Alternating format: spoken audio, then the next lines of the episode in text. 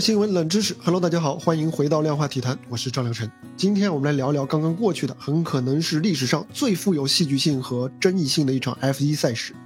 上周末本赛季 F1 最后一站阿布扎比站上发生的大逆转和它背后的故事。我们先回顾一下事情的经过。本站赛事之前啊，英国车手汉密尔顿和荷兰车手维斯塔潘同积三百六十九点五分进入最后一站的角逐。这是 F1 历史上第二次出现两位车手同分进入收官战，上一次还要追溯到1974年，而且当时是三人角逐，而这一次则是双雄对决。赛前的形势呢，似乎已经预示了这会是一场异常激烈的比赛。但是我们没有想到的是，这场比赛的剧情走向会是如此的神奇啊！让我们直接来到高潮段落，第五十三圈，比赛还剩五圈，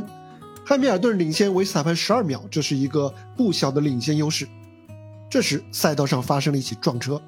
拉提菲在十四号弯发生了单车事故，撞上了隔离墙，引发了安全车。蝴蝶扇动它的翅膀，一场风暴开始酝酿。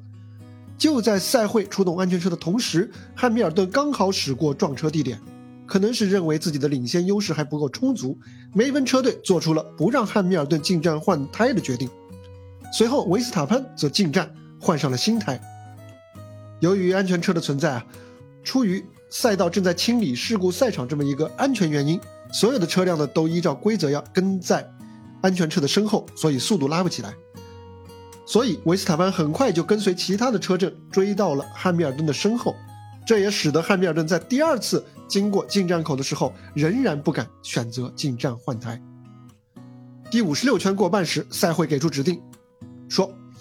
被套圈车辆不允许解套。然而，到了第五十七圈过半的时候，指令发生了变化，赛会又允许五辆车解套，而这五辆车刚好是维斯塔潘和汉密尔顿之间的五辆被套圈的车，这就意味着维斯塔潘可以进一步的加速追赶汉密尔顿，胜负的天平逆转，还差最后一块砝码。这时，如果安全车带完下一圈，那比赛刚好是完成五十八圈，比赛也会随之结束。但是这时赛会做出了一个掀起巨大争议的决定。安全车在这一圈，也就是本圈就进站，而不是下一圈。这也就意味着两名车手在最后一圈的时候将不再受到车速的束缚。由于汉密尔顿没有换胎，而维斯塔潘的新胎优势巨大，在最后时刻他逆转了 F1 的七冠王，成功夺得了冠军，成为 F1 历史上第三十四位世界冠军车手，而他也是首位这个荷兰的 F1 世界冠军。赛后呢，梅奔车队也是提出了两项抗议，但是都被国际汽联一一驳回。而社交网络上则是吵翻了天啊！大部分人在骂国际汽联不讲武德，还有一些人呢去骂这个维斯塔潘。维斯塔潘可以说是躺枪。那我们来拆解一下啊，这个赛道官员在这场比赛当中有几个决定啊，这样几个决定它背后的规则和逻辑。比如说啊，为什么只解套了维斯塔潘和汉密尔顿之间的被套圈的车辆，而不是所有的被套圈的车辆？我们我们来看一下规则。按照规则的第四十八点一二条，当所有被套圈的车辆解套之后，安全车会在下一圈进站，是这么写的。而赛事主办方的解释则是呢，一方面在规则当中我们是写了说任何被套圈车辆，但是这个任何可不等同于所有，所以呢解套一部分车辆也是可以被允许的。更为重要的是啊，赛事方表示自己动用的规则根本不是四十八点一二条，而是第十五点三条。这条规则，它赋予了赛事总监控制安全车的最高权力，就相当于是最终解释权。也就是说，安全车我想怎么用就怎么用。而与之联动的的，则是第四十八点一三条，一旦显示安全车在本圈进站这么一个信息，那么就必须在这一圈结束的时候就撤出安全车，而不是等到下一圈。言下之意啊，就我虽然和四十八点一二条虽然是邻居啊，但是我们没有关系。赛事方为什么要这么做呢？一个最直接的原因是，他们不希望最后一圈是在安全车的带领下慢速结束的，这会让比赛的精彩程度受损。他们希望车辆冲线的时候都能够以最快的速度，竞争也会更为激烈。但是呢，这在事实上又造成了不公平，因为在比赛行进的过程当中，维斯塔潘换了胎，而汉密尔顿没有，双方其实并不在同一起跑线上，最后一圈呢也因此成了碾压。这似乎呢又和充分竞争的愿望是相违背的。让我们回到撞车的那一刻啊，当时汉密尔顿领先，但是他有些左右为难，进站换胎吧，万一领先优势丢失，而安全车又出动，很可能就会面临被安全车一路带到终点，自己没有机会反超这么一个情形。那不换胎呢？那么现实中发生的一切，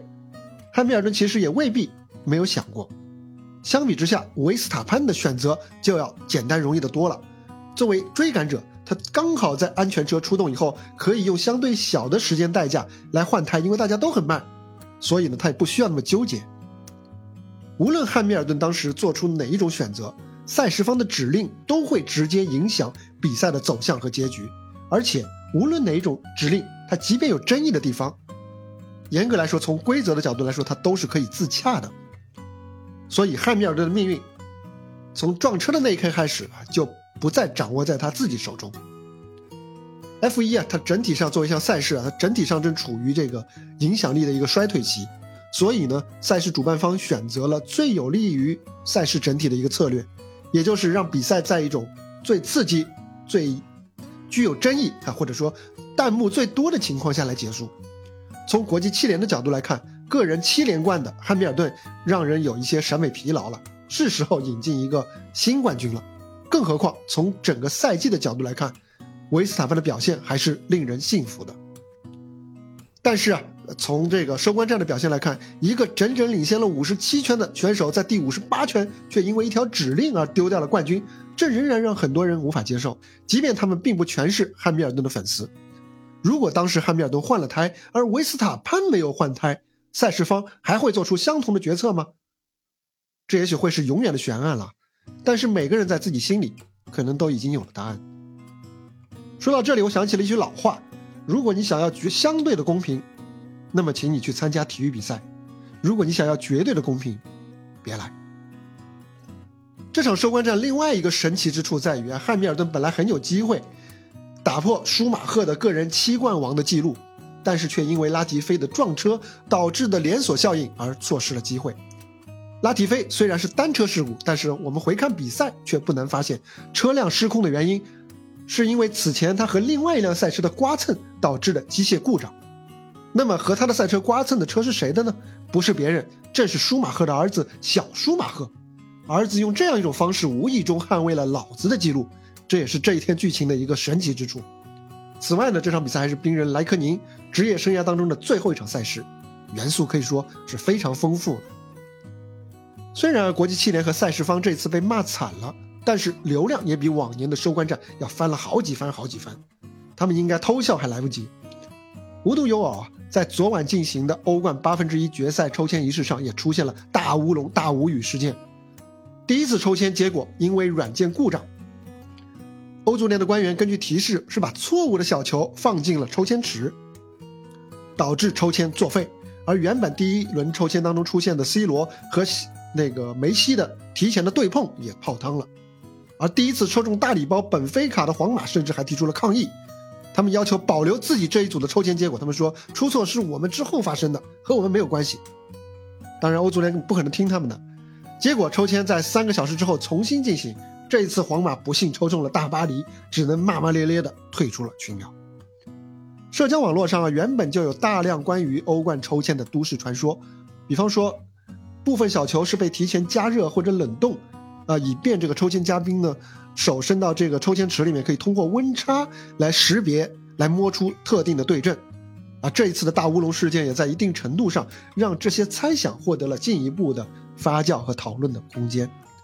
不过呢，就像国际汽联一样啊，欧足联近年来也是非常急于维护和扩大赛事的流量和影响力。正所谓黑红也是红，就像国际汽联不怕车迷抗议一样。欧足联也根本不怕皇马球迷骂上门来，对于他们来说，成为乌龙界的卧龙凤雏不可怕，没有人骂才最可怕。好了，这就是本期量化体坛的全部内容，欢迎订阅、关注，给我留言，我们下期再见，拜拜。